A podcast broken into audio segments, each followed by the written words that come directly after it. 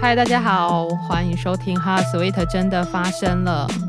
不知道大家会不会觉得，就是整理电脑的东西是一件很繁琐的事情呢？对，因为我刚本来在想说，我要不要先来把我的电脑整理一下？对，因为最近就是要可能会做一些变化，所以想说要把那个电脑里面的一些档案整理一下。但是我才刚开始弄，我觉得哇，太多东西要弄，有点复杂。然后 Podcast 还没有录，所以想说我还是先来录音好了。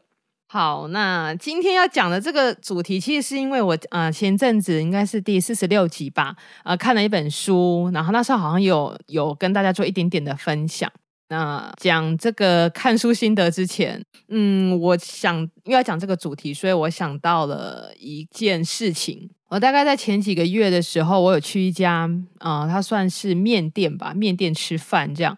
对，然后呃，如果大家有去过那种一兰拉面，就是它店里的摆设不是都会这样子一格一格的嘛，然后有个帘子，它直接会就帘帘子拉开，把面送给你这样。然后呃，我进去之后，诶，我现在突然想起来，好像一兰拉面也是不会跟店员接触到，对不对？嗯，好，反正就是它的店内的摆设就是这样。然后，呃，我一进去的时候，我本来想说，应该要会有人来招呼我吧，但不知道是不是因为疫情的关系，还是他们店内版就这样，他就有个指示，就是叫你自己找位置坐。然后我就看到他的那个隔板上面就贴着说，那你要先下载一个呃他们的 app，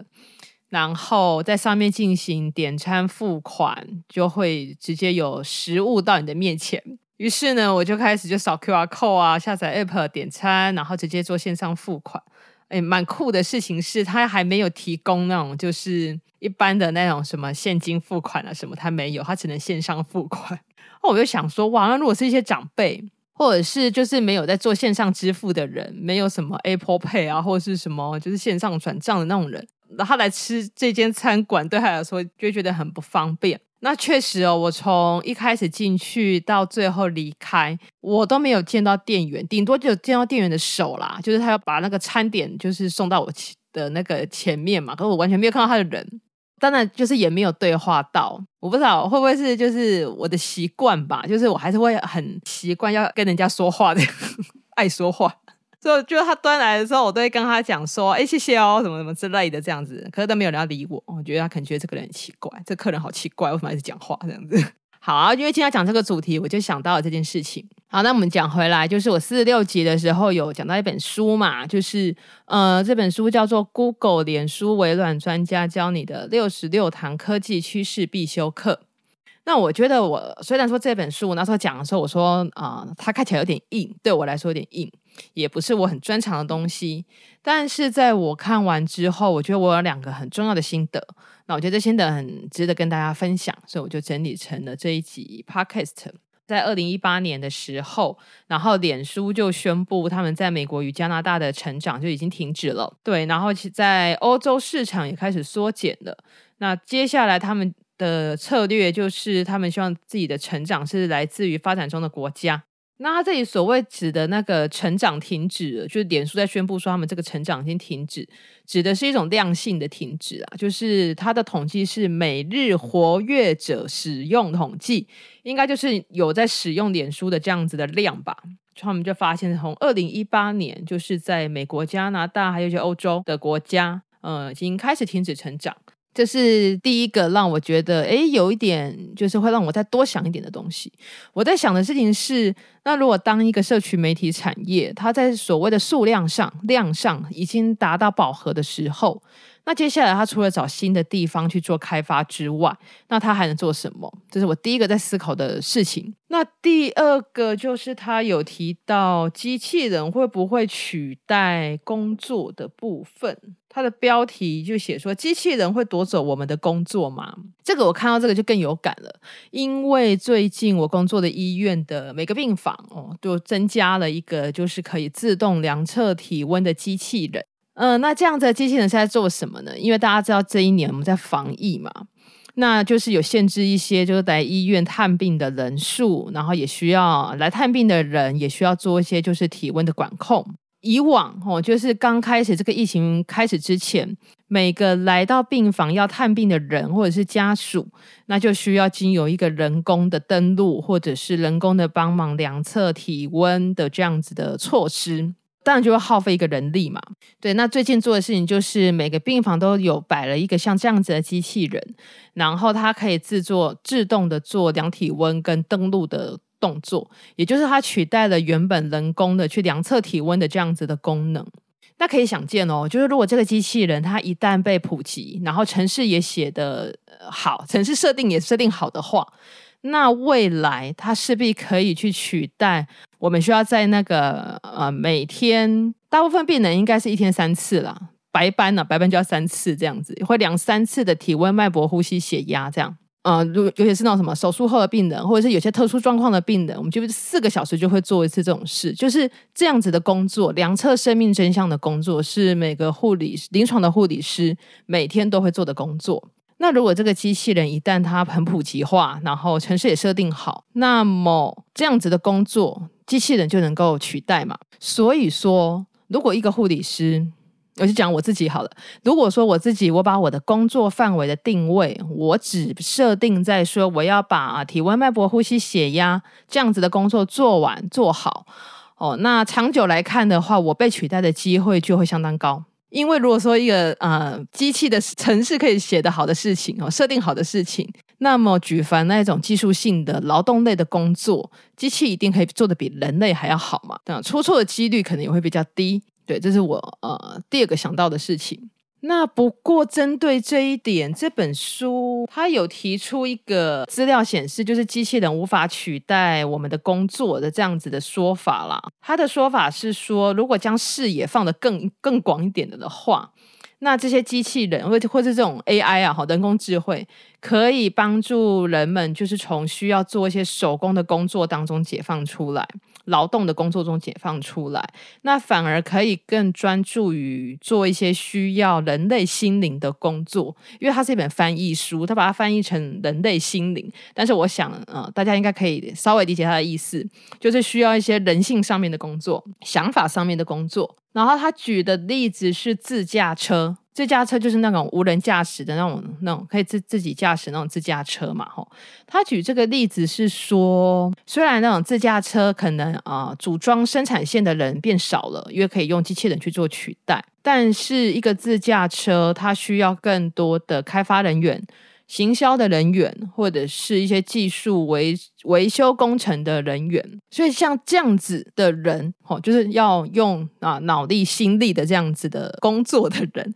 呃，他们的工作可能就不会被所谓的机器人或者是 AI 人工智慧所取代，因为还是需要像这样子的人。反而这一群人，他们呃能够就是工作机会可能就相对是增加了。所以可能比较会影响到的是劳动的这个部分，只需要劳动的这个部分啊。所以我就在想，我们要思考的可能是我有什么是无法被机器人或是无法被 AI 就人工智慧所取代的。那另外一个层面来讲，反过来讲，就是那这个人工智慧或者是机器人，它又可以怎么样来帮助我？那么关于这个什么是无法被机器人取代这个事情哦。嗯，我会觉得比较类似，像是一些经验或者是想法这样的东西，或者是一些每个人在做某件事或者某一些事的过程里，它的独一无二的价值。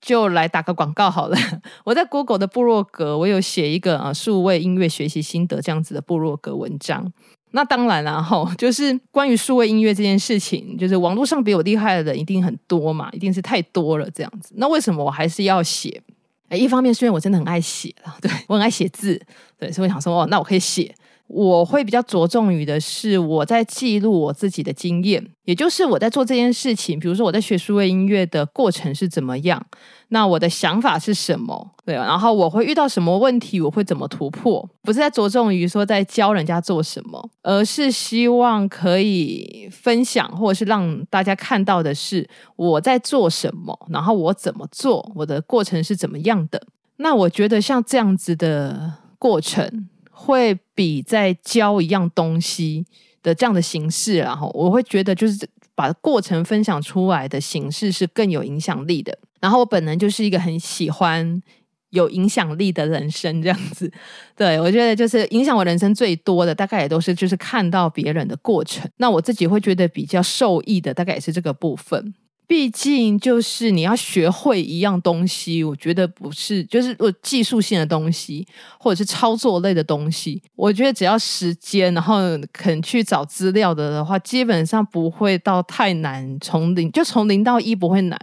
但是从一之后要增加的东西，那个就是自己的过程。对，我会我会这么觉得。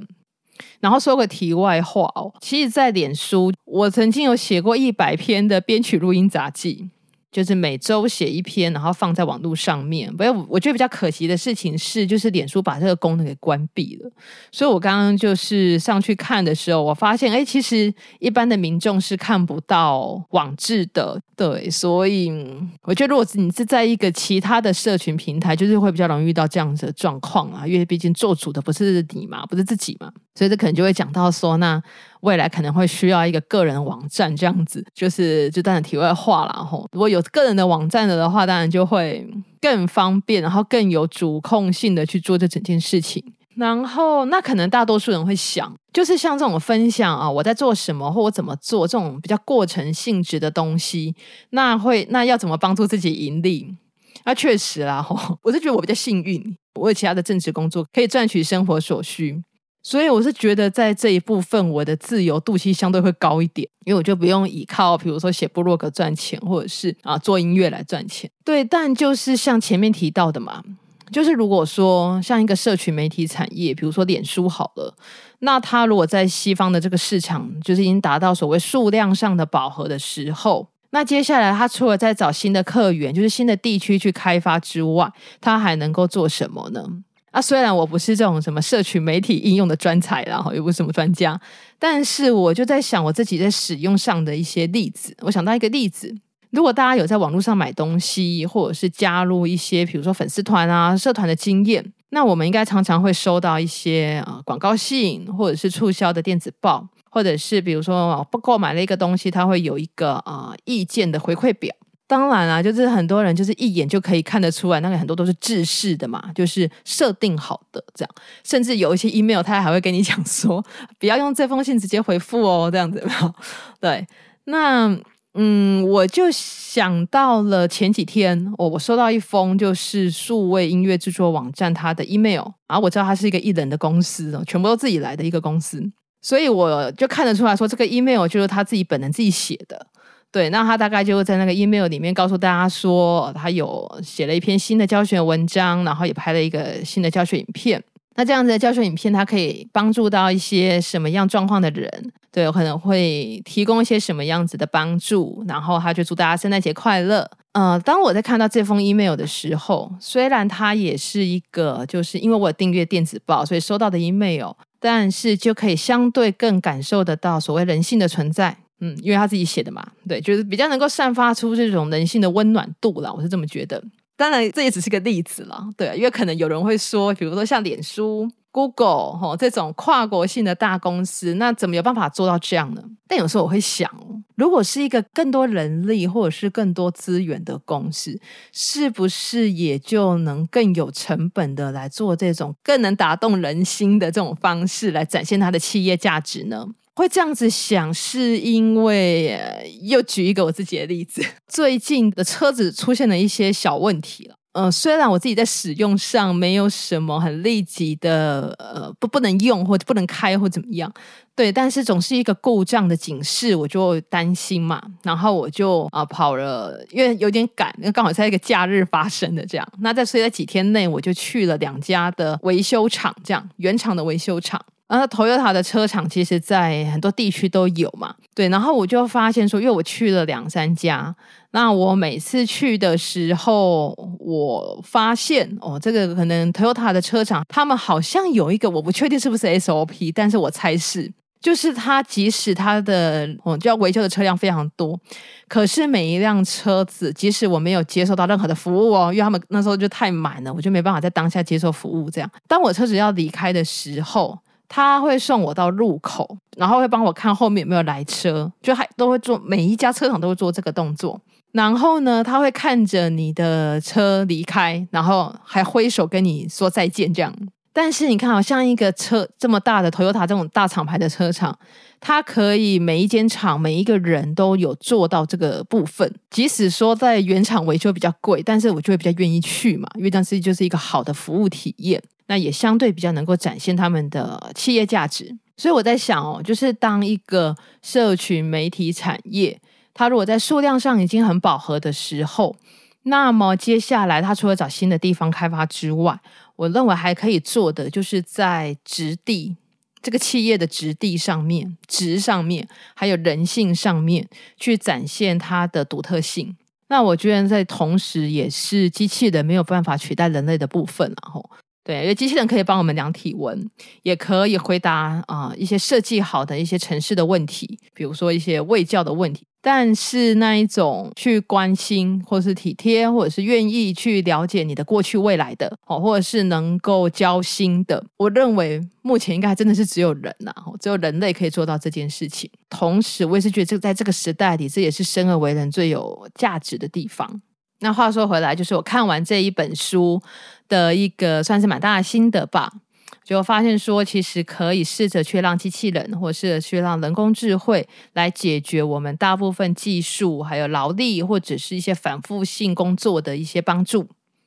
但在那之外，我们可能要很认真的去想，说自己要怎么去实行，无论是啊工作或者是人生上面的价值。那不知道你的是什么呢？也欢迎来跟我们分享。好，那今天就讲到这边，我们下一集 HOW SWEET 真的发生了，空中再见，大家拜拜。